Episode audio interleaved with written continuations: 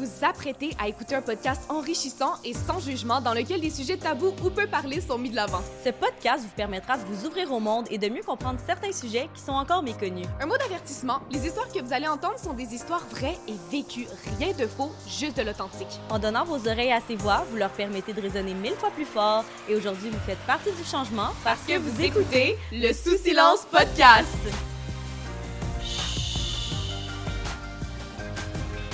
Bonjour à tous et à toutes. On se retrouve pour le premier épisode de la deuxième saison du Sous Silence Podcast. On est très heureuse d'être accueillis dans le studio créatif Magma à Montréal pour la production de cette deuxième saison. On vous prépare des épisodes qui vont être fire. Pour le premier épisode, on a reçu deux criminologues, puis on a abordé les déviances sexuelles. Petit avertissement, on a abordé le sujet de la pédophilie, les agressions sexuelles, dont celles sur les mineurs. On a aussi parlé de violence et de souffrance. Donc, si c'est quelque chose que tu vis au quotidien, n'aie pas peur d'aller demander de l'aide. On va laisser des liens en bord de description. Donc là, ça va être le moment de remercier nos commanditaires. Yes! Pour commencer, on a Vox Québec, qui est une association qui est composée de personnes qui vivent ou qui ont vécu avec des enjeux de santé mentale et ils s'unissent pour promouvoir le rétablissement et les intérêts de leur père. Oser, une compagnie de boissons québécoises qui a pour but de remplacer les consommations addictives par des alternatives plus saines. La Shop à pâte, une compagnie québécoise qui offre des produits italiens de qualité et fait maison. Pop Underwear, une compagnie de sous-vêtements québécois adaptés pour tous les types de corps. Lançons-nous à l'épisode. Bonjour à tous et à toutes. On se retrouve aujourd'hui pour le premier épisode de la deuxième saison du Sous Silence podcast. On reçoit aujourd'hui Clara et Pauline qui sont criminologues au CIDS, qui est le Centre d'intervention en délinquance sexuelle. Cet organisme a créé le programme Ça suffit qui offre du soutien aux personnes qui ont des fantasmes sexuellement inacceptables. Donc, salut les filles! Allô! Ça va bien? Oui! Yes! Euh, mais merci d'être Ben oui, venues. merci. On pourrait commencer par peut-être vous demander c'est quoi votre travail en tant que criminologue dans euh, tout ce qui est délinquance sexuelle et tout ça? Donc, est-ce que vous voulez commencer par expliquer ça? Oui, Allez. allons-y. Euh, ben, moi, je suis criminologue donc, au CIDS de Laval. Euh, ma job, ça consiste pas mal à faire de la relation d'aide avec des adolescents, notamment, qui ont commis des délits sexuels. Donc, c'est des programmes euh, soit individuels, soit de groupe. Et donc, c'est vraiment majoritairement euh, des personnes qui sont déjà passées à l'acte, qui ont déjà commis des, des comportements sexuels problématiques. OK. Puis moi, je travaille avec Pauline, je suis aussi criminologue, mais pour le coup, moi, je travaille vraiment avec les adultes. Donc, euh, des, souvent, c'est principalement des hommes qui ont été judiciarisés pour des délits sexuels, mais aussi des personnes qui ont des fantasmes envers les mineurs et qui veulent de l'aide avant un premier passage à l'acte. Puis qu'est-ce que le programme Ça suffit en lien avec votre travail? Bah, c'est un programme qui a été monté en juin 2021, donc il y a deux ans maintenant, qu'on co-coordonne euh, Clara et moi. Et donc, c'est euh, euh, sa vocation à rejoindre des personnes qui ont des euh, fantasmes sexuels socialement inacceptables, notamment vers les mineurs, mais pas que. Et donc, on a différents services. On a une ligne d'écoute, on a un service de clavardage et puis des, des modules d'auto-assistance. Le, le postulat de départ, dans le fond, c'est vraiment de pouvoir offrir de l'aide et du soutien à des personnes qui sont euh, pas passées à l'acte, puis qui ont une vraie souffrance euh, en lien avec leur fantasme. C'est plus en forme de prévention, cet organisme-là. OK. Puis est-ce qu'on pourrait commencer à expliquer qu'est-ce qu'une déviance sexuelle? Ouais! Oui, c'est une bonne question. Ouais!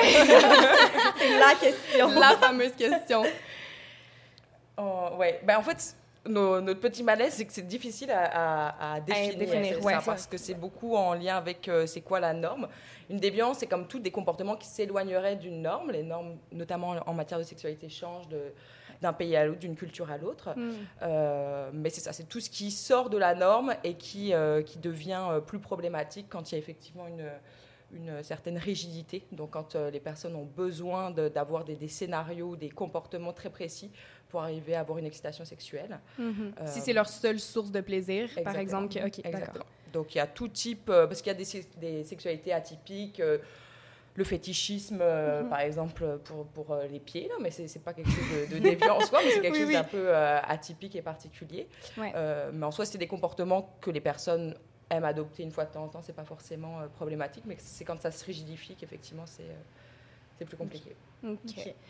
Puis par rapport au masochisme et tout ça, justement, tu sais, dans le sens où c'est des pratiques que les gens peuvent pratiquer. On se dit, ah, j'aimerais ça essayer ça une fois. Tu sais, il y a Mhm. toutes les histoires de films un peu fantasmes Ouais, et tout ouais. ça que les gens sont genre, j'ai envie d'essayer. Puis Ouais.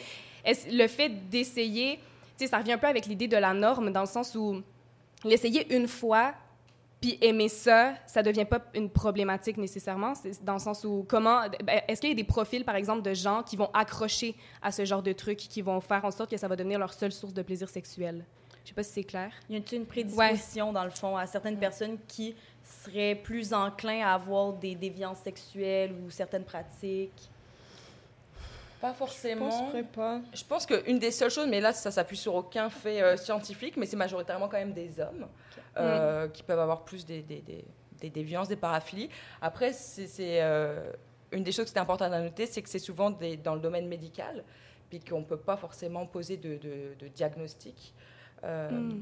Puis tout le monde peut avoir une sexualité atypique, vouloir essayer des nouvelles, des nouvelles choses en lien avec la sexualité. Effectivement, ça va prendre des professionnels pour pouvoir diagnostiquer après euh, certains troubles, par exemple. Ouais, c'est des troubles. Exact. Mhm. OK. Puis à quel moment ça devient un trouble? Il y a- il y a des critères justement dans le DSM-5, mais ça, justement, nous, on est criminologues, donc on ne l'utilise pas le DSM-5, mais tous- toutes les personnes qui vont être des psychiatres, par exemple, peuvent euh, diagnostiquer euh, ce genre de troubles, Puis avec votre- des critères très précis. Oui, pardon, excuse-moi. Ben, en fait, votre clientèle, est-ce que c'est plus euh, pédophile? Est-ce qu'il y a une certaine clientèle euh, avec laquelle vous travaillez plus un petit peu, certaines déviances plus présentes? Ou... Pas forcément la délinquance sexuelle, c'est très très large. Là, Ouais, les, ouais, les ouais. personnes qu'on rencontre euh, au CIDS, les types de délits, ça peut être de l'agression sexuelle, ou incitation au contact sexuel, euh, consommation de pornographie juvénile, exhibitionnisme, voyeurisme, c'est extrêmement large. Euh, donc il n'y a pas forcément de personnes avec... euh, on rencontre des personnes qui ont été diagnostiquées, mais c'est pas la majorité des, des personnes. Je pense qu'un des points, c'est vraiment à quel point euh, les gens sont euh, normaux. Et Ouais. euh, c'est vraiment, bah, en fait, comme, ouais. euh, comme vous, vous et nous, en fait. C'est vraiment... Nous, notre clientèle, on- ça pourrait être un peu monsieur tout le monde, hein, jusqu'à un certain ouais. point. Mhm.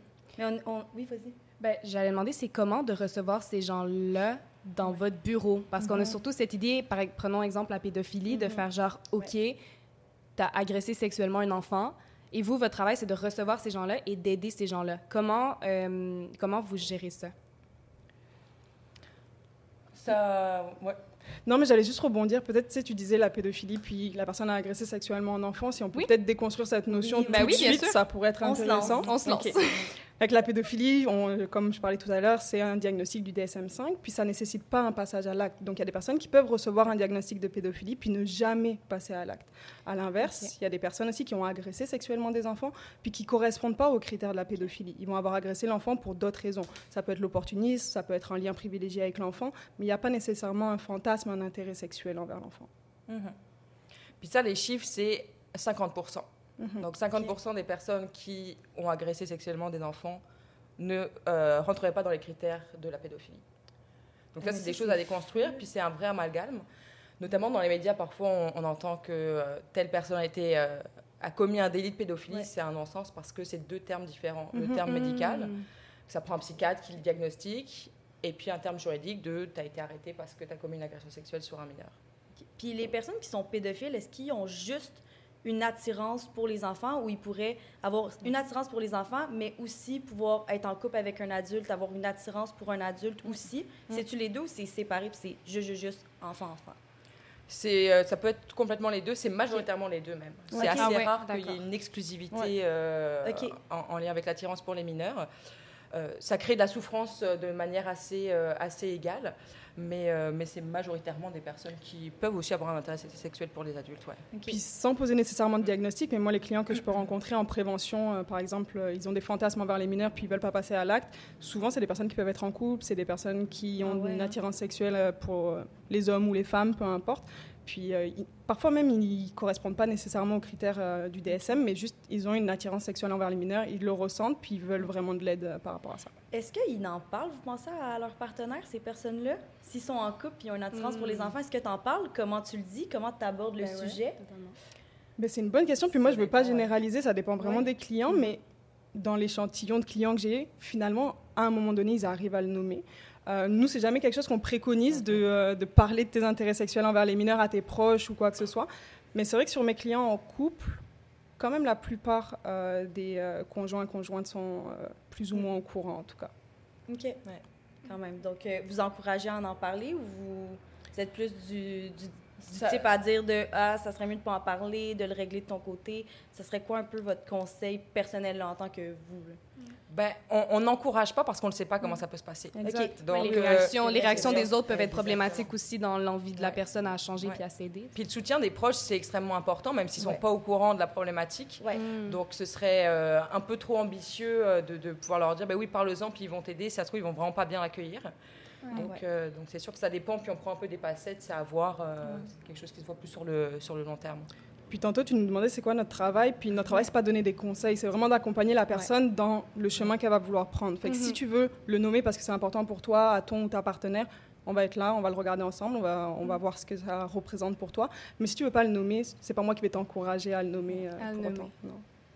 Puis comment faire pour reconnaître ce problème-là? Ben, problème. Comment, en, fait, est-ce que c'est un problème, en fait, quand... euh, comment vous pourriez définir ça? Comment faire pour reconnaître quelqu'un qui aimerait prendre conscience de ça, venir vers vous? Parce que les gens qui viennent vers vous, en fait, c'est des gens qui ont reconnu, qui ont un certain problème, il y a quelque chose qui se passe à l'intérieur d'eux, donc ils viennent vers vous. Donc, c'est des gens qui viennent de manière volontaire. Donc, euh, comment faire pour prendre conscience, venir vers vous? Souvent, la prise de conscience, euh, pardon, elle se fait, elle se fait assez tôt. Ouais. Dans les études, puis ça peut être contradictoire par moment, mais c'est souvent vers l'adolescence. Donc c'est euh, l'image qu'on utilise, c'est souvent un intérêt sexuel qui grandit pas en même temps que la personne. Parce que à Ok. 8-9 ans, être attiré par quelqu'un qui a 8-9 ans, c'est tout à C'est fait normal, c'est c'est ton développement. Exact. ouais. C'est ça. Par contre, quand tu as 15 ans puis que tu continues à être attiré par quelqu'un de 8-9 ans, c'est moins normal, puis tu en rends rapidement compte. Par contre, tu peux essayer de minimiser, de faire un peu de déni en disant bah, ça va finir par Mm. passer. Mais le truc, c'est que quand tu as 20 ans puis que tu es encore attiré par des enfants de 8-9 ans, là, c'est problématique. Ouais. Donc tu le sais assez vite et assez tôt. Par contre, c'est tout un, un chemin. Ouais. Puis peut-être qu'on pourra parler des, des obstacles en fait que Ouais. ça Ouais. prend pour venir chercher de l'aide, parce qu'il y en a. Et c'est un petit peu aussi pour ça qu'on est là. Euh, c'est de démystifier tout ça. Puis une phrase qui est importante, je pense, c'est tu choisis pas tes fantasmes, tu choisis ce que tu fais avec. C'est-à-dire que personne ne choisirait d'être attiré, par des sexuellement par des enfants, enfants. ouais. C'est un peu, ce serait un peu euh, masochiste pour le coup. Ouais. Mais, euh, mais donc c'est ça, c'est de, de pouvoir les accueillir là-dedans, de faire preuve d'empathie. Ouais. En revanche, il faut que tu te responsabilises parce que tu es responsable de ce que tu fais. Ouais. Et à un moment donné, si tu passes, et puis tout- vraiment on insiste sur le fait que tout le monde ne le, le- le fait pas, mais si tu passes le pas d'agresser sexuellement un mineur, c'est à un moment donné un choix aussi que tu as fait. Est-ce qu'on peut définir aussi c'est quoi une agression sexuelle? C'est peut-être euh, c'est peut-être Ouais. banal, mais dans le Ouais, sens ouais, où à quel moment la relation, que ce soit entre deux personnes majeures, peu importe l'âge, le, le sexe ou l'orientation sexuelle, à quel moment l'acte devient une agression sexuelle? C'est tous les, les touchés qui euh, font référence à des zones euh, euh, sexuelles, euh, les organes génitaux, les seins, qui, qui n'est pas consenti. Fait que mettre une main aux fesses par-dessus des vêtements, c'est considéré comme une agression sexuelle si la personne ne consent pas. Est-ce que ça sera un attouchement sexuel? Y a-t-il une différence entre attouchement sexuel puis agression sexuelle? Ça rentre dans la même catégorie. En fait, un attouchement sexuel est une agression sexuelle. OK. Ok. Exact. OK. Mais toutes les agressions sexuelles sont pas nécessairement des, attouchements. attouchements. Il y a des gravités différentes d'agression sexuelle? Ou... Pas forcément des gravités, mais tu sais, on parlait de- d'exhibitionnisme par exemple, bah, ça c'est une agression sexuelle sans contact. Qu'on- Ah. on peut Mm. parfois, puis ça c'est des clients qui peuvent penser que c'est moins grave, Ouais. ça l'est pas en soi parce que personne à qui tu as montré ton sexe n'est pas forcément consentante, Mm. euh, mais il n'y a pas eu de contact. Et c'est quand même considéré une agression sexuelle.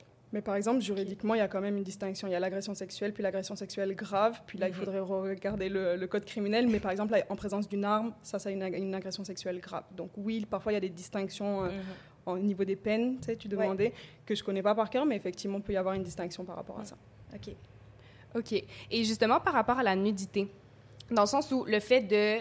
Tu sais, exemple, tu sais, c'est des trucs qui peuvent être nono un peu des fois. Tu sais, on sait pas, exemple, tu es, dans un, t'es avec des amis et tout, tu te changes un truc, puis là, il y a quelqu'un qui te voit nu, qui est pas prêt, qui, qui a pas envie. Est-ce que ça tombe? Tu sais, Est-ce que ça peut être quelque chose d'aussi banal que ça? Moi, c'est plus là ma, ma question d'attouchement d'a- puis d'agression. tu sais. Est-ce que ça peut être un truc aussi banal que juste t'es- tu te changes devant quelqu'un, puis dans ta tête, c'est OK, t'es t'es pas gêné, et la Mhm. personne, elle est pas prête, ou faut que ce soit sexu qu'il y, ait- qu'il y ait vraiment quelque chose qui soit un peu sexuel, un peu j'ai envie de me montrer, tu sais, dans... Je pense que la grosse distinction c'est l'intention.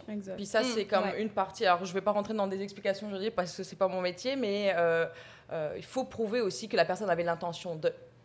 Euh, donc, c'est effectivement si tu te changes devant quelqu'un, que tu échappes ta serviette, puis que sans faire exprès, mais que tu la ramasses directement, puis que quelqu'un t'a vu, c'est pas de l'exhibitionnisme. Euh, en revanche, si tu te mets dans des situations où euh, justement tu t'attends peut-être que quelqu'un implicitement puisse passer Ouais. pour te, te mettre toute nulle, là, effectivement, l'intention n'est pas la même.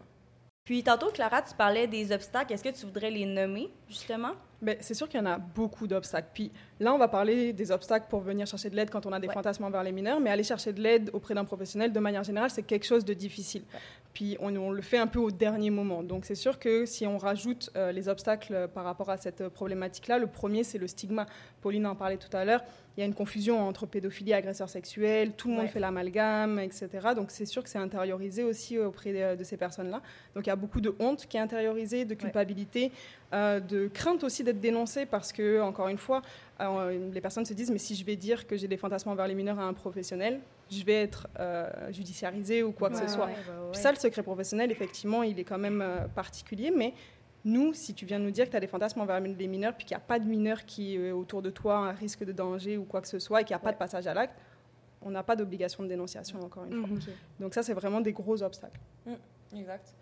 Bon, on en revient au fait qu'un fantasme, c'est pas criminel Mhm. euh, en soi. Après, c'est ça, qu'est-ce que tu fais avec? C'est pour ça que le programme Ça suffit, c'est quelque chose qui est important aussi. Parce que euh, actuellement, c'est quand même très répressif, c'est-à-dire qu'on va attendre qu'il y ait un passage à l'acte euh, pour que sois condamné, ce qui est effectivement euh, légitime, évidemment, euh, pour t'offrir de l'aide. Mais en soi, est-ce qu'on peut pas offrir de l'aide en amont parce qu'il y a une vraie souffrance en arrière Ouais. de ça? C'est-à-dire qu'on en revient au fait que qui choisirait euh, d'être euh, Ouais. pédophile ou d'avoir une attirance sexuelle pour les mineurs? Tu peux en parler à personne. Puis Mhm. même nous, souvent, on s'est posé la question de, euh, mettons que quelqu'un dans notre entourage, un ami, vient nous Ouais. dire Ouais. ça, comment est-ce qu'on réagit? C'est vrai. Comment Et- vous réagirez? Bon, ben Ça nous est pas arrivé. non, c'est pas facile en vrai. hein. Ben, on le sait pas parce que tu sais, c'est sûr que comme là, c'est c'est très euh, professionnel, donc Bien on- sûr. à qui est-ce qu'on le réfère, etc. Mais quand tu as le côté émotionnel qui rentre en jeu, de, Ouais. tu te fais confier ça, c'est lourd, puis forcément que tu peux avoir des préjugés. Nous, c'est sûr que Ouais. c'est un peu plus déconstruit parce qu'on travaille là-dedans, mais peut-être se dire comme, mon Dieu, est-ce que tu vas finir par agresser quelqu'un? Comment tu te sens par rapport à Et ça si tu sais qu'il y a des enfants dans les Ouais, entourages et tout ça, dans le sens où... exactement. euh, Ouais. Ouais. Puis tu sais, on a cette idée-là aussi. Ben, en fait, je pense que c'est général là, que, mettons, un agresseur sexuel, on pense que la personne n'a pas d'empathie, pas de morale, Mhm. pas de valeur. On pourrait penser ça de Mhm. manière générale, mais au final, je pense que c'est des personnes, comme vous dites, qui ont de la souffrance. Est-ce que vous voulez nous expliquer un petit peu euh, qu'est-ce que ces gens-là ressentent après une agression sexuelle? Ou quand ils pensent la faire, des fois, vous dites aussi, vous travaillez en prévention, ils ont l'envie de le faire, mais... Ouais. Bah, parce que c'est deux choses. Ouais, il faut distinguer Ouais. effectivement Ouais. les deux catégories de, de Commençons par de les gens qui ont fait une agression sexuelle, ils viennent vous voir. Euh, comment ces gens-là se sentent? Est-ce qu'il y a vraiment un manque d'empathie, d'avoir passé à l'acte? Qu'est-ce, qui se passe dans leur tête, en fait, à ces moments, à Ça, ce c'est assez variable. Il y a des. Ouais. personnes qui ont plus ou moins euh, d'empathie. Après, c'est rare en soi qu'on ait rencontré des gens dénués complètement Oui. d'empathie. Parfois, Ouais. c'est- plus des, des mécanismes de défense, des croyances erronées, où ça, par exemple, typiquement mettre euh, le blâme sur la victime, etc. Ce Mm. genre de choses où, effectivement, sais, c'est- problématique. Euh, Mais c'est comme plus pour se protéger eux que pour, euh, pour euh, blâmer en soi la... Puis j'imagine que les gens qui viennent vous voir, ils savent qu'ils ont fait quelque chose de Ouais. mal Mhm. nécessairement. Donc, il, a- a- doit avoir de l'empathie. Il, il doit avoir des gens qui agressent et qui vont pas chercher de l'aide parce que bah, pour eux, euh, il n'y a, pas- il y a pas ce besoin-là d'aller chercher de l'aide. C'est Ouais. OK, ce qu'ils- ben, OK, entre guillemets, c'est pour eux ce qu'ils font. Parfois, il y a l'obligation aussi hein, du juge. hein. C'est des Ouais. personnes qui sont judiciarisées, ils ont l'obligation de suivre les programmes au CIDS. Donc là, on va travailler avec eux. Et encore une fois, c'est tellement hétérogène comme profil qu'il y a des personnes qui vont énormément avoir d'empathie. On va pouvoir travailler sur ça aussi. Mais il y a des personnes qui vont être euh, effectivement dans le déni, dans des mécanismes de défense. Ça dépend. Mais c'est un reflet aussi de notre société. hein. On connaît Mhm. tous des gens qui sont plus ou moins empathiques euh, dans, dans nos vies, on en croise tous les jours. Mm. Ben, c'est un peu ça en fait. Puis c'est Ouais. l'étiquette de délinquant sexuel, euh, elle existe bah, malheureusement en tant que telle, mais c'est des gens comme vous et moi encore une fois. Quoi. Il y a tout type Ouais. d'âge, tout type de profil euh, euh, socio-économique. C'est vraiment très très ouais, très très hétérogène. Puis, par exemple, quelqu'un, exemple dans un couple, euh, il y a un couple de deux personnes, puis la ligne, elle est mince entre euh, une agression sexuelle et le fait qu'on a envie de faire l'amour. Tu sais, par exemple, il y a des gens qui sont en couple et là, ben, la personne lance le truc, puis là, la- l'autre sait pas trop comment dire non. Tu sais, dans le sens où, au final, si la personne, elle n'est pas consentante, c'est une agression sexuelle, mais l'autre personne, c'est pas fait dans le but d'agresser. Euh, Est-ce que vous avez des profils comme ça aussi de gens qui sont comme, ben, j'ai pas voulu faire ça, tu sais, ça c'est Ouais. pas... Oui, mais c'est là aussi que nos programmes, la première séance de notre programme, c'est la communication. Puis c'est Ouais. hyper important Mm. parce que justement, si tu mets en place une communication, notamment dans ta sphère sexuelle, tu vas aller valider le consentement aussi. Donc Ouais. c'est ça qui est important. Ouais. Donc oui, on a ces profils-là, mais on responsabilise toujours. Communique, Mm. parle, puis là, tu vas avoir accès aussi aux, aux réponses. Puis tu parles que la première étape, c'est la communication. Est-ce qu'il y a certaines étapes, en fait, pour euh, prévenir ce genre d'acte-là? Bah là, les programmes qu'on parle, c'est vraiment des Ouais. personnes qui ont commis des délits Ouais. sexuels. Donc ça, c'est notre job au CIDS, où Mm. effectivement, il y a différents thèmes, parce qu'on ne va pas juste parler de sexualité, on va parler des émotions aussi, qui sont très en lien avec des passages à l'acte. Euh, on va parler de, de- d'éducation à la sexualité, évidemment, de communication, de croyances Ouais. erronées, de, de distorsion cognitive. Il y a plein de choses, en fait, qui rentrent en jeu. C'est basé sur les, les facteurs en fait criminogènes. Donc c'est pour prévenir une récidive, pour Mm. faire en sorte qu'il n'y ait pas encore un autre délit Mhm. qui, euh, qui est commis. Donc on va, il y a des, des facteurs qui sont ciblés, puis en travaillant sur ça, la recherche et les études démontrent que le risque diminue effectivement. Donc ça c'est pour les personnes qui sont judiciarisées. Pour les personnes qui ne sont pas judiciarisées, pour le coup là on travaille avec d'autres euh, approches un petit peu. Puis c'est récent hein, qu'on commence à prendre en charge aussi des personnes qui ne sont pas passées à l'acte. Donc euh, d'ici quelques années on va avoir euh, forcément des meilleures études et des meilleures Mhm. approches, mais euh, on travaille fort là-dessus. Est-ce que vous pensez qu'il y a un manque euh, d'éducation sexuelle dans la société en général? Oh oui. Ouais. des, des Oh trucs, oui. des trucs ridicules comme le consentement quand t'es enfant, tu juste des câlins, des trucs comme ça. Ouais. Est-ce que vous pensez... Selon vous, là, ça serait quoi le best dans la société pour l'éducation sexuelle d'une personne de l'âge enfant jusqu'à adulte, mettons? Oh, Qu'est-ce qui ouais, manque? Qu'est-ce qui... Ouais. euh, dans des trucs très deep. hein. Mais tu tu parles justement par rapport aux enfants, l'injonction à l'obéissance. Typiquement, quand t'es enfant, puis qu'on te dit, hey, va faire un bisou à ton, à ta tata, etc. Mais tu sais, c'est comme on te demande pas si t'as envie, c'est normal, tu sais, d'apprendre les limites aussi. De comme t'as ta bulle, t'as le droit de vouloir qu'on te touche ou non. Puis tu sais, comme de demander, est-ce que je peux te faire un câlin? Est-ce que tout ça, effectivement, le consentement, il y a 20 millions de manières de l'expliquer, puis tu expliques pas de la même manière à un enfant qu'un adolescent, qu'un adulte. Ça donne Euh, aussi le truc de ben, c'est ta tante, c'est ton oncle, tu dois lui donner un bisou, Ouais, tu dois faire ça, c'est ton membre de la famille. Fait que... Parce que le message, de toute façon, c'est comme, oui, la politesse. Donc, tu dis bonjour à quelqu'un, mais est-ce qu'il y a toujours besoin d'avoir des contacts physiques pour dire bonjour? Non, tu vois. Mais ça, c'est des petits trucs que, comme c'est très simple d'inculquer ça aux enfants, mais en même temps, c'est compliqué quand toi, en tant qu'adulte et parent, tu peut-être pas reçu non plus ce- ce- cette éducation euh, Ouais. sexuelle ou au consentement, de la donner à ton tour, quoi. Ouais. Donc, euh, euh, Excuse-moi. Il y a plein de choses aussi à déconstruire, tous les stéréotypes de genre aussi euh, en lien avec euh, la sexualité, le consentement. Puis je connais pas euh, par cœur les programmes d'éducation sexuelle qui sont faits euh, dans les écoles, C'est mais pas, c'est pas super. mais c'est Pas- toujours, pas. C'est toujours. C'est pas, ben, ma petite sœur, Ouais. elle a 9 ans et elle a jamais entendu parler de ça de sa vie à l'école. Ils n'ont Mm. pas parlé de ça du tout. À- Les émotions, ça commence tranquillement, mais Ouais. tu sais, il- au primaire, il n'y a pas. Et moi, au secondaire, j'ai été dans les premières écoles qui ont une sexologue à l'école. Mm. J'en parle avec d'autres amis, puis Ouais, c'est comme, ouais, bah non, euh, on n'a pas eu de sexologue. On a appris euh, les règles et euh, Mhm. mettez du déodorant et super. Ouais. euh, tu sais, ça Ouais. ça arrêtait Ouais. pas mal à ça. mais ça, il y a des liens. Puis, on aura Ah oui. l'occasion peut-être de parler de la, de la pornographie, des réseaux sociaux. Moi, je travaille avec les Oui. adolescents, Ouais. c'est effarant, en fait, le, le manque. Ouais. Puis on essaye, là, moi j'ai commencé à donner des, des, des cours, enfin des ateliers sur les violences sexuelles euh, au secondaire. Mais en fait, tu as une heure et demie avec une classe de 30 élèves pour aborder euh, les relations saines, le consentement, les violences sexuelles, le harcèlement. Faut C'est qu'il y ait un programme, c'est possible. pas Ouais. possible. Et les profs aussi sont débordés, ils sont pas forcés, ils se sentent pas forcément outillés Ouais. et puis compétents pour le donner. Puis il n'y a pas assez de temps quoi, pour, euh, pour tout voir. Mais effectivement, il devrait y avoir une volonté euh, peut-être politique là, de- de- d'instaurer ça puis de, le, de le mettre en place. hein. Puisque tu disais aussi, Pauline, sur les programmes, par exemple, c'est souvent euh, faire attention, se protéger, les ITSS, puis jamais on parle de plaisir, de comme ça serait quoi la Mhm. communication saine dans la sexualité, Mhm. nommer tes besoins. C'est assez rare. Les fantasmes, les ouais, les limites. fantasmes, les Mm. limites. Nous, c'est une des premières choses aussi qu'on qu'on voit, c'est comme c'est quoi un fantasme? Puis même de parler de sexualité, c'est censé être le fun quand même d'avoir Mhm. oui, ben oui. Donc, euh, de pas juste axer puis diaboliser, même avec la porno, en soi, on peut dire oui, c'est interdit pour les mineurs, oui, c'est interdit pour les mineurs. Oui, t'as pu, oui, j'ai vérité- 18 ans et ça passe à autre chose. Et parfait, accès au contenu. La ouais, vérité, ouais. c'est que tu as accès, est-ce Ouais. qu'on ne serait pas plus en réduction des méfaits, de comme on le sait que tu vas y avoir accès d'une manière Ouais. ou d'une autre, même si tu as un contrôle parental chez toi, à l'école, tu as un ami qui va te le montrer, tu es curieux Ouais. aussi à cet âge-là. Oh, oui. Est-ce qu'on peut les aider finalement à se poser des questions, Ouais. puis, puis euh, avoir un peu plus d'éducation à la sexualité puis les outiller à naviguer aussi sur, Mm. euh, sur euh, la porno en disant que c'est un divertissement, c'est fake, c'est euh, effectivement avec des stéréotypes de genre, Mm-hmm. des, des pratiques très de plus en plus rough, etc. Mais c'est pas ça en fait la, la- la sexualité dans la vraie vie. Mm. Puis- je pense qu'on Oui. gagnerait. Oui. C'est quoi un fantasme? Tu dit expliquer c'est quoi Mm. un fantasme aux adolescents. Est-ce que tu veux euh, l'expliquer? Tu expliques un petit peu ça dans tes formations? Qu'est-ce que c'est un fantasme? Comment on le Ben, définirait? euh, tu me reprendras, mais c'est, c'est un- une pensée, un scénario euh, qui va générer de l'excitation sexuelle. Bah, déjà, un fantasme, c'est pas forcément sexuel. hein. On peut avoir le fantasme de gagner Ouais. euh, au loto beaucoup d'argent. Euh, on peut Mon avoir, rêve, euh, mon rêve, je l'attends. effectivement, il y a des fantasmes sexuels extrêmement sains. Un fantasme, c'est pas forcément non plus quelque chose qu'on voudrait qu'il se passe. euh, qui se réalisent. Donc parfois, on a des fantasmes qui vont beaucoup nous exciter sexuellement, on peut se masturber dessus, mais jamais tu voudrais que ce soit agi. Il y en a d'autres, tu voudrais. Parfois, tu essayes, ça ça fonctionne vraiment pas, t'aimes pas ça. Parfois, oui. C'est très multiple. Euh, ça change tout au long de la vie. Mhm. Donc, euh, en fait, c'est vraiment tout ton imaginaire érotique, tout ce que tu vas t'imaginer, puis qui va générer une excitation euh, sexuelle. Puis justement, par rapport au porno et tout ça, est-ce que les gens... Tu sais, on a un peu, surtout dans notre génération, on veut tout maintenant et on veut toujours plus. Est-ce que dans la pornographie, il y a ça qui fait que...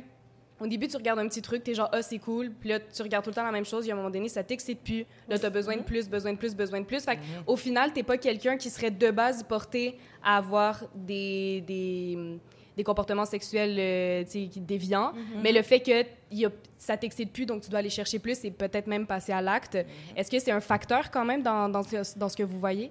Ouais. Oui, c'est quand même un profil qu'on qu'on retrouve assez régulièrement, notamment sur euh, les consommateurs d'images d'exploitation sexuelle des mineurs sur Internet, donc la pornographie juvénile, Ouais. où il y a eu une saturation du contenu. euh, parfois, euh, justement, toute la pornographie légale, c'est pas assez, c'est pas assez.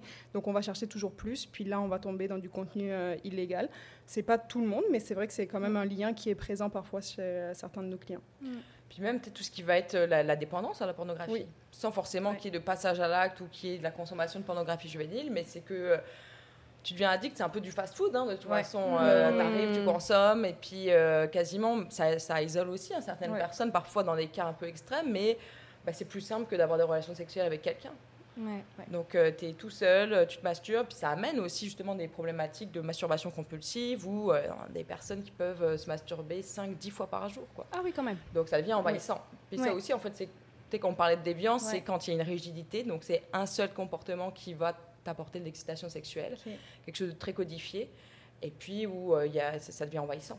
Donc, euh, Mhm. tu vas moins sortir, voir tes amis parce que ben, Ah ouais, tu as le goût de te masturber, tu vas être en retard au travail parce que tu as le goût de te masturber. Donc, ça peut prendre des, des ampleurs euh, sans que ce soit forcément dans l'illégalité, mais ça amène justement de la souffrance. Et ça se travaille. Ça, c'est Ouais. aussi important de le Ouais. dire parce qu'effectivement, souvent, ça vient combler des besoins qui sont même plus des besoins sexuels à ce moment-là. C'est Mhm. d'autres besoins qui sont comblés par la sexualité de manière inadéquate. Mais si on revient, en tout cas en intervention, on le regarde un petit peu, mais qu'est-ce qui est à l'origine de ça? Ça aussi, Ouais. ça peut se travailler. Mm. Puis comment faire pour arrêter quelqu'un qui serait dépendant à la pornographie, qui a cette pulsion-là, comme tu dis, de se masturber avant le travail, de tout ça, puis que ça vient euh, un peu envahir son quotidien? Ça serait quoi, mettons, les étapes, quelqu'un qui écoute en ce moment, qui fait comme, ouais, OK, ouais, moi, je suis un petit peu dépendant à, à la porn. Ça serait quoi les étapes que, pour diminuer cette... euh, Demander de l'aide. Ouais, aller chercher de l'aide. Appeler ça oui. vraiment. Alors ça suffit, c'est quand même pour des personnes qui ont des fantasmes socialement Ok. inacceptables. Mhm. Donc là, on pourra en, Ouais. en reparler tantôt de, de ce que c'est. Mais t'es de la dépendance, ils peuvent appeler ça suffit, c'est sûr sûr. qu'on va les référer. hein. Ouais. On répond absolument à tout le monde. Mm. Euh, t'sais, par exemple, nous, on les référait pas à des personnes, euh, enfin des organismes plus en délinquance sexuelle Ouais. ou en... en- parce qu'il y a des personnes où ça suffit, ils ne sont pas forcément délinquants sexuels, mais on va les référer à des personnes qui ont certaines approches plus, Ok. euh, Des plus précises, sexologues, mais des sexologues en Mhm. fait. Et effectivement. puis euh, après, comme disait Clara, le- une des premières étapes, c'est de dire, ok, mais ça vient combler quoi? Parce que euh, est-ce que c'est tes émotions? Est-ce que c'est pour briser ton isolement? Est-ce que c'est quand tu t'ennuies? Mhm. ça, ça a Faut quelle que- fonction finalement le, le fait de se masturber dix fois par jour pour ouais, toi? Faut que tu comprennes le pattern de pourquoi tu le fais, dans le fond. Puis est-ce que, là, tu parlais d'émotions, y a-tu certaines émotions euh, qui amènent à faire certaines actions ou à avoir certains comportements ou c'est différent pour tout le monde? Très varié. Ça peut Ouais. être euh, des gens qui sont tristes, hein, des gens Ouais. euh, qui s'ennuient. ou c'est pas l'ennui. Ça revient- la ouais, ça- solitude aussi. Ouais. Est-ce qu'il y a un peu de dopamine? Tu sais, ce truc-là de je m'emmerde, je fous rien, de, Ouais. de se masturber, tout ça, il y a un petit truc de dopamine, puis ça fait genre, ça donne un petit rush, puis c'est comme, bon, ben, pas besoin de café le matin, je peux me masturber, tu sais, des trucs comme ça. Est-ce qu'il y a ces profils-là aussi? Au niveau Ouais. de tout ce qui est plus neuro, je ne pourrais pas te dire exactement, mais sûrement qu'il doit y avoir des choses qui se passent effectivement. Puis oui, effectivement, la masturbation, ça détend, euh, ça permet Mm. de... de- Bah, Il y a des avantages. hein, à C'est la sûr. Ben oui, masturbation, bien sûr. Ça hein. peut être hyper simple. Puis ça, on n'en parle pas aussi du Ouais, fait qu'on on, bana- on, démonise. Voilà, Oui. c'est ça le mot que je cherchais, ce truc-là. Puis je pense que le fait de ne pas en parler, on, on reparlait un peu de ça tout à l'heure dans l'éducation, on n'en parle pas. Puis même la communication, fait que tu arrives à ta première fois avec quelqu'un, Mhm. tu sais pas quoi dire, tu es là, Ouais. ça se fait, tu te bases un peu sur ce que tu as vu. Fait que Ouais. le fait de le démoniser aussi, je pense que ça fait que les gens, ben, ils voient, corrigez-moi, mais peut-être qu'ils voient plus aussi la ligne où c'est mal et où c'est bien dans leur pratique. Puis rien n'est, enfin rien n'est mal. Je, je, je me reprends un petit peu, mais on parlait de pornographie. Consommer de la pornographie, c'est tout à fait euh, banal. Puis sais, il faudrait justement arriver à diversifier. Il n'y a pas juste Pornhub qui existe. Là, tu peux écouter des audios, il y a des livres érotiques, il y a plein de manières de, s'ex- de s'exciter sexuellement. Ouais. Puis ça, on n'en parle pas parce que justement, ben, C'est très classique, c'est un peu tabou. Puis on peut parler de sexualité sans parler de la sienne, tu vois. Puis consommer de la pornographie, fine. Mais effectivement, c'est comme, c'est quoi ta consommation Ouais, c'est ça. Mm. Dès que Qu'est-ce ça que tu regardes? dès que c'est... Même tu peux regarder des trucs un peu rough, un peu... Tout Ouais. type de, de- de choses qui peuvent t'exciter, qui restent légales, bien évidemment. Ouais.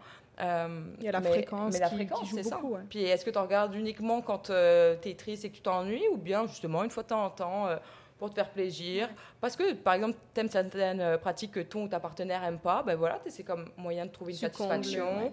euh, de découvrir ton corps. Enfin, tu sais, il y a, il y a plein de bons côtés aussi à la pornographie. hein. Puis tu parlais aussi tantôt de violence sexuelle. Ouais. Est-ce que tu veux parler un petit peu de ça et l'expliquer? Qu'est-ce que c'est? Comment tu définis ça? toutes les violences en lien avec la sexualité. Donc c'est, euh, mais là effectivement, c'est plus euh, plus large, mais tout ce qui est euh, harcèlement en ligne, harcèlement sexuel en ligne, le chantage Oui. sexuel, tout ce qui va être l'exploitation sexuelle. Ouais. Donc c'est vraiment plus vaste que juste des agressions sexuelles. Puis c'est quoi du chantage sexuel? Mettons, quelqu'un qui écoute ça, comment tu pourrais expliquer? Comment le- le reconnaître, en fait? À quel moment Souvent c'est compliqué, mais typiquement le, le cas classique que nous on va voir, ça va être euh, t'as envoyé des photos euh, à quelqu'un, puis la personne va te faire chanter en disant ben, si tu m'en envoies pas plus, je vais les diffuser. Ouais. Donc c'est le- un peu le, la définition qu'on pourrait donner, c'est le fait de faire chanter quelqu'un Ouais. euh, en menaçant souvent de dévoiler du contenu euh, intime et Mm. sexuel en échange de d'autres euh, C'est contenus. criminel? Oui. Ouais. Du chantage sexuel? ouais. L'envoi de photos, t'en as glissé un mot, l'envoi de nudes et tout Ouais. ça. euh, comment, tu sais, dans le sens où euh, on, le fait un peu dans l'idée où ça se passe rien, c'est une personne en qui j'ai confiance et tout ça. Euh, Est-ce qu'on peut je sais pas par où commencer ma question. On dirait que c'est comme un- une zone grise dans la sexualité, tu sais, dans le sens où tu consens à envoyer les photos, tu consens à ce que la personne ait dans son, en possession Ouais. des photos de toi. Mais la personne, ce qu'elle en fait après, t'en as plus le contrôle, mais t'as consenti à envoyer les photos. Tu sais, comment, comme, c'est comme une grosse zone grise dans la sexualité. Comment vous, comment on fait, comment on gère, comment, tu sais, c'est... Ouais. Ouais. Bah, on en revient aussi au, au consentement. Une des premières choses, c'est souvent on oublie de demander à la personne si elle a le goût qu'on lui envoie des photos de nous nus. Aussi, il y a des, y a Des des, fois, petits conseils qu'on peut donner, t'évites de mettre ta tête, mettons, dessus. Ouais. Euh, Parce qu'il y a- il y, a toujours un risque. hein. Ouais. En soi, si on se base sur le fait qu'on est tous des personnes bien intentionnées, tu pourrais devoir euh, envoyer des photos de toi nu puis que ça se retrouve nulle part parce que tu comme tu consens à l'envoyer à cette personne-là, Ouais. tu consens pas à ce que cette personne-là l'envoie ou la montre à d'autres personnes. Mhm. Euh, mais en soi, oui, tu sais, ça Mais il n'y a pas de contrat dans le sens où dès que la photo, tu consens à l'envoyer, mais la personne, elle est en possession. Ouais. Mais c'est des choses auxquelles on parlait de communication, il Ouais. faut en parler. Et Mm. puis, euh, ça peut être de. Il y a toujours un risque un peu, c'est- Exact. c'est ça le truc. Puis euh. ça me fait penser, c'est toi qui vas mieux le dire que moi, mais chez les jeunes aussi, c'est hyper Ouais. présent. Le problème, c'est que c'est considéré comme de la production de pornographie juvénile parce qu'ils sont mineurs. Même Donc, si c'est deux mineurs ensemble. Exact. Mhm. Puis Ah, toi, parce qu'ils la comme- produisent. Ouais, d'accord. ouais. Mettons OK. que tu as 14 ans, tu prends euh, en photo nue devant le miroir, tu as produit de la pornographie juvénile. Mhm. Tu envoies ça à quelqu'un, tu as distribué de la pornographie juvénile. Et moi, j'en ai dans, dans mes groupes Ouais. que ben, ils ont envoyé une photo. Bon, souvent, c'est un peu plus. euh, un peu plus nuancé que ça, tu vois, mais parce que typiquement, tu n'as pas demandé la permission d'envoyer la photo, mais tu envoies une photo de ton sexe à quelqu'un, production, distribution de pornographie juvénile. Donc, la personne qui prend les photos, Tu te prends toi-même en photo, puis que t'es mineur, t'es ouais. mineur, même si tu l'envoies à personne, tu as produit de la pornographie juvénile. Et même si le tu as font. l'âge de consentement sexuel, le 16 sûr. ans, dès que tu en bas de 18 ans, Ouais. C'est pornographie juvénile. OK. Mais ça, c'est un peu touchy, tu vois, parce qu'en même temps, on parlait de diabolisation. Tu sais, on, veut pas leur- on le sait que les jeunes le font. Ouais. Ce serait bête de leur dire, ben non, t'as juste à pas le faire, parce qu'on le sait qu'ils le font quand même. Mhm. Fait comme t'es en réduction de faire? comment est-ce que tu peux le faire? Idéalement, t'évites de mettre ta tête. Et puis après, le, au niveau de la loi, c'est un peu ça le truc, c'est que même si tu l'envoies à quelqu'un qui est consentant, si ça se retrouve sur ton téléphone, tu as produit, tu as distribué de la pornographie juvénile. Et ça, dans le fond, la, la logique en arrière, c'est de dire, comme ces photos-là, si elles se retrouvent sur Internet, il y a des personnes qui vont se masturber dessus. Personnes qui peuvent avoir Ouais. des intérêts sexuels envers les mineurs. Puis ça, ça fait un peu le lien avec les réseaux sociaux. C'est que actuellement, tu sais, il y a des personnes plus ou moins connues, influenceurs ou quoi que ce soit, qui mettent leurs enfants en Ouais. vidéo, en photo, sur Instagram Oui, oui, notamment. oui. Puis, tu sais, on a des personnes qui Ben oui. se masturbent sur ce genre de, pho- sur ce genre de photos. Même si c'est pas sexuel, les Oui. sûr. J'avais vu une expo Mm. que j'ai été voir en France et en gros, tu rentres, Et c'est juste plein de photos de famille sur Facebook et genre les gens et tout. Et toi, t'es là, t'es comme moi, c'est mignon, tu sais, tu penses que c'est une expo sur la famille. T'arrives dans la dernière pièce et c'est toutes des photos, ça dit que c'est des photos qui ont été retrouvées sur le disque dur d'un- d'une personne, euh, d'un pédophile ou bon, peu importe si c'est tous les trucs de diagnostic, mais dans le sens, ça a été retrouvé sur son disque dur. Et je pense que on va pouvoir aussi parler de la prévention des parents, de, de poster leurs enfants, des enfants aussi quand ils reçoivent des messages de quelqu'un, tu sais, tout ça, mais tu sais, dans le sens où ça pas besoin. Je pense que c'est là aussi que c'est- tu sais plus. Les réseaux sociaux, c'est comme une grande vitrine sur ta vie et les gens, ils ont accès à tout ça et ça n'a pas besoin d'être sexuel pour exciter quelqu'un.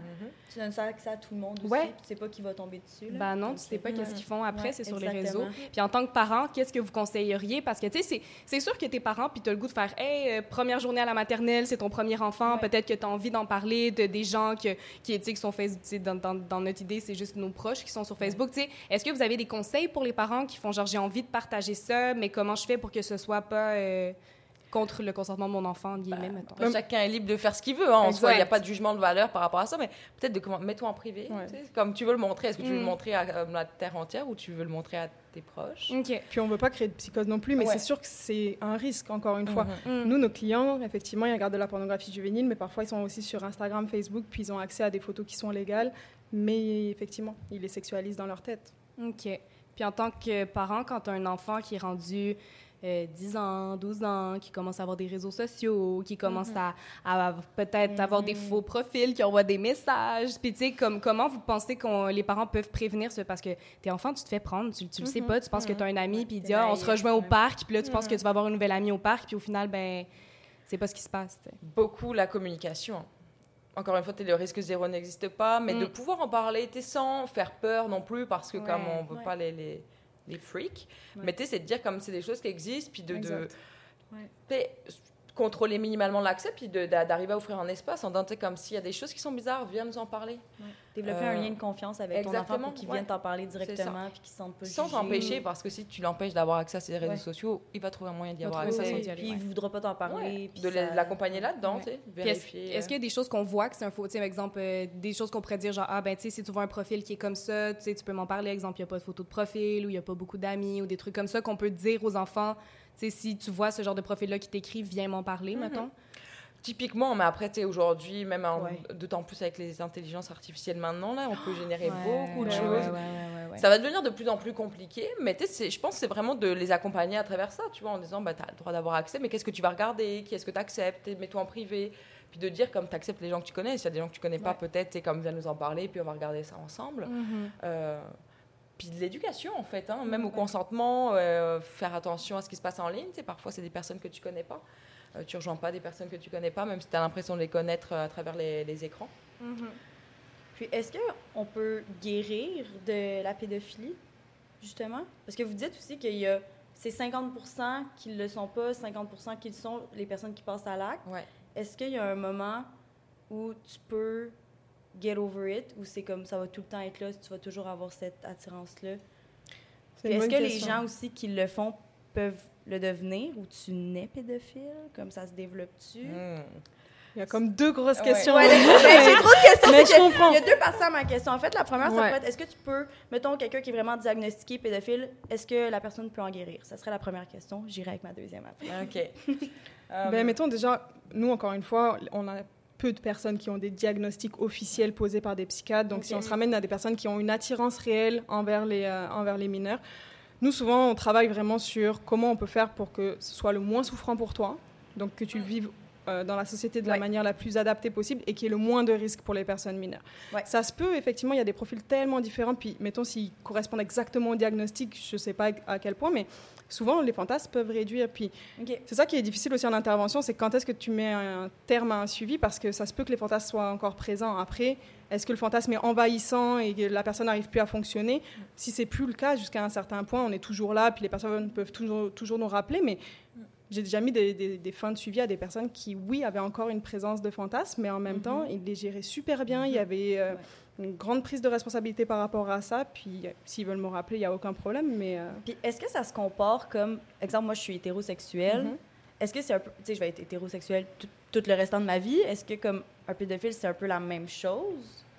tout à l'heure, on parlait, tu sais, de- d'exclusivité et pas d'exclusivité. Ouais. Fait que c'est un peu la même chose, c'est des spectres aussi. Puis donc, Ok. c'est il des peut y avoir. Exact. Il peut y avoir des pédophiles comme exclusifs, puis il y a des personnes qui vont avoir des attirances aussi sexuelles envers les, euh, les, personnes adultes, donc ça peut, euh, Puis ça quand peut bouger. oui. Ben, j'allais dire, tu as parlé d'hétérosexualité. Ouais. Est-ce que, exemple, il y a des pédophiles, mettons, des hommes homosexuels, donc ça attiré seulement vers les petits enfants garçons? Est-ce qu'il y a ces profils-là aussi ou c'est juste l'idée d'un enfant, c'est suffisant? Il y a de tout. Ouais, ça, ça- tu peux avoir vraiment une fixette sur euh, les garçons de tel âge à tel âge, Oui, sur les ok. deux, sur les filles. Ah oui, parce que sur- j'imagine qu'il y a des branches d'âge aussi. À un moment, c'est... exactement. Ouais. Mais encore une fois, tu es sur les 20, c'est c'est vraiment un, un continuum. Tu vois, tu te dis que toi, tu es 100% hétéro, mais c'est pas souvent, c'est c'est pas juste des cas. C'est comme, ça se peut que tu sois vraiment 100% hétéro, mais il y a des personnes, ils vont être 80%. Fait que tu es majoritairement hétérosexuel. Ok. Ça se peut qu'une fois, tu tripes puis t'essayes avec euh, quelqu'un de- de- du même genre que toi ou non-binaire ou whatever. Ok. Puis c'est un peu la même chose avec la, la, la, Ok. la pédophilie en tant Ouais. que telle. Puis il y a beaucoup d'études euh, sur, euh, sur ça, mais effectivement, tous les, les Ouais. auteurs s'accordent pas sur est-ce que c'est une orientation, est-ce que Mhm. c'est... C'est euh, parfois, il y a la Ouais. notion d'intérêt, il y a la notion de préférence aussi. Donc c'est sûr que c'est des, des mots qui, euh, qui ont tous un sens particulier, puis tous les profils peuvent être différents. Puis aussi. pour le- relancer la deuxième question, justement, euh, tu disais il y a 50% que c'est pas nécessairement des pédophiles qui vont avoir euh, une action sur un enfant. Est-ce que ces personnes-là peuvent, étant donné qu'ils l'ont fait, mettons, ils ont passé à l'acte, ils l'ont fait avec un enfant, est-ce que il y a, une, euh, une prédisposition, pas une prédisposition, mais est-ce que ça se peut qu'ils le refassent, qu'ils prennent goût puis qu'ils deviennent pédophiles? Sur un profil qui serait pas Mhm. euh, avec une attirance, je pense pas que tu puisses Il y a un risque de récidive. Ouais. Qu'ils refassent, dans le fond. Mais tu là, on parlait de. euh, Puis ça, c'est un, un des jobs qu'on fait, c'est de, de chercher, tu c'est quoi les raisons de ton passage à l'acte. Mhm. Ouais. Parfois, c'est parce qu'il y a une attirance sexuelle pour les mineurs, mais parfois, ça peut être des motivations qui sont même pas sexuelles. Comme quoi? Bah, comme le pouvoir, le contrôle. Parfois, euh, t'es- t'es, euh, pour faire du mal à quelqu'un d'autre. Ouais. Il y, a- il y a ça un peu dans les, euh, les, les familicides, je sais pas vraiment comment ça se dit. Comme mettons que tu es vraiment fâché contre ton ex-femme, bah, tu vas tuer les enfants, bah, ça se peut que ce soit quelque chose de même. Sauf que tu vas les violer. Puis, est-ce que, tu sais, les personnes qui, qui sont pédophiles ou qui agressent des enfants euh, sexuellement, tu sais, dans le sens, on en a parlé tout à l'heure, ils ont une souffrance. Ils Mhm. savent que c'est pas bien ce qu'ils font. Ils savent qu'ils vont faire du mal à quelqu'un. Ils peuvent pas, tu sais, ils peuvent pas juste arriver, voir un enfant, faire genre, hey, puis ça se passe, tu sais. J'imagine qu'il y a beaucoup de manipulation derrière une agression sexuelle qui se fait sur un enfant, puis surtout.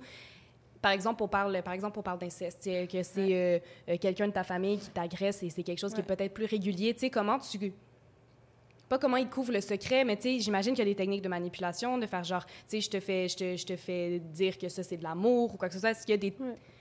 C'est notre secret. Ouais, mais c'est pour ça que c'est tellement facile d'agresser sexuellement Mhm. des enfants. Parce que comme agresser sexuellement une femme adulte, c'est très simple aussi, mais euh, c'est plus Mhm. compliqué. Et de par, euh, tu peux te débattre, tu peux créer, t'es plus Ouais. conscient. Un enfant, tu lui dis, si tu m'aimes vraiment, tu fais ça. Il va le faire. hein. Mhm. Mais tu sais, ça se peut que comme pour lui, ce soit même pas forcément de... C'est extrêmement violent. hein. Puis pour nous, c'est de la manipulation, c'est de la conversation sexuelle.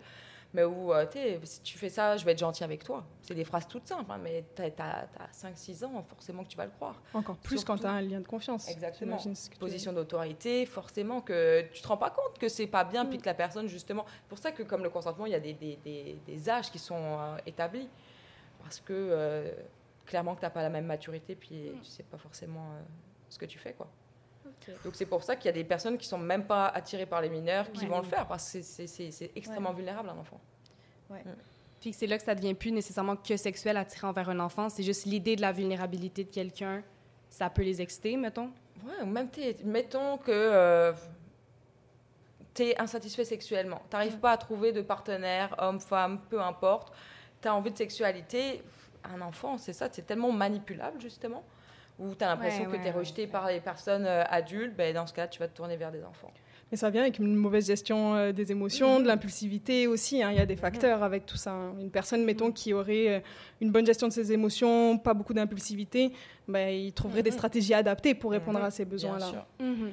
Puis les croyances erronées. Au bout d'un moment, tu finis par te dire comme ah, ben, je vais lui montrer comment c'est la sexualité, typiquement. Ah, mais ben tu le sais que c'est absurde.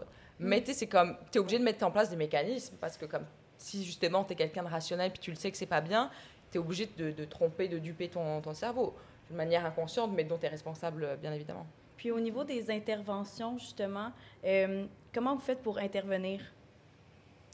Ben, tout à avec je vos, parle- à vos- avec vos clients? Les personnes qui sont judiciarisées, qui ont Ouais. commis une agression ouais, sexuelle ouais. et qui viennent Oui. nous voir, nous, on a un programme justement donc avec des thèmes qui porte sur les facteurs criminogènes. Donc, en travaillant ces facteurs-là, le risque de, récidive est censé Ouais. justement diminuer. Ouais. On parlait des émotions, la gestion des émotions, c'est quand même central.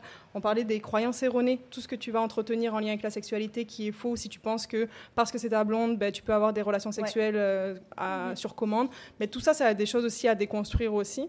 Euh, on a des... euh, On on, a, on a 14 séances quand même, donc il y a C'est beaucoup de thèmes qu'on qu'on voit avec eux. Est-ce que c'est gratuit, ces programmes-là, pour les personnes? Non, mais c'est euh, extrêmement euh, peu cher parce que c'est ça, c'est un des obstacles Ouais. aussi, c'est le coût financier d'aller chercher de l'aide. Ouais. Notamment pour des personnes qui ne sont pas passées à l'acte. Puis quand tu es passé à l'acte, tu es obligé légalement de, de, de venir. Nous, les séances au CIDS pour des personnes qui vont suivre nos programmes qui sont euh, passées à l'acte, c'est 15 dollars par rencontre. Ok. Réalité, dans le privé, c'est comme euh, Ça va. 130, Oui, oui, oui. 150 dollars. Ouais. Mais ça reste que t'es, parfois, tu n'as pas l'argent non plus. hein. Mhm. c'est une réalité. Puis quand tu es obligé euh, bah, d'avoir accès à ces services, sinon tu vas être en bride de, de probation parce que tu ne respectes pas les conditions de ta libération. Ça mène tout un tas de problèmes. D'où le fait que, euh, pardon, on essaie d'être aussi flexible et puis de, de pouvoir euh, offrir des, des services le moins cher possible. non, mais Ouais, c'est le plus accessible. Mm, Exact. Ouais. ouais. Parce que ces personnes-là aussi doivent travailler en réinsertion sociale. Mhm. donc, Ouais. ça veut dire que quand ils viennent à nos programmes, ben, ils ont pris congé de leur, euh, de leur travail. Mais s'ils ne travaillent pas, ils sont en bris de probation pour le travail. Mhm. Mais s'ils ne viennent pas à notre programme, ils sont en bris de probation parce qu'ils devaient suivre le programme. Fait que c'est effectivement des enjeux à Ouais. gérer aussi pour, Ouais, euh, exact. Puis, pour tout le monde. J'ai une petite question aussi. Quelqu'un qui aurait cette, euh, cette envie-là de, mettons, sur le moment présent, sont pas avec vous. Tu sais, oui, mettons, ils font Mm. les démarches avec vous, peu importe. Euh, ils ont du soutien, que ce soit avec sa suffit, avec psychologue, peu importe.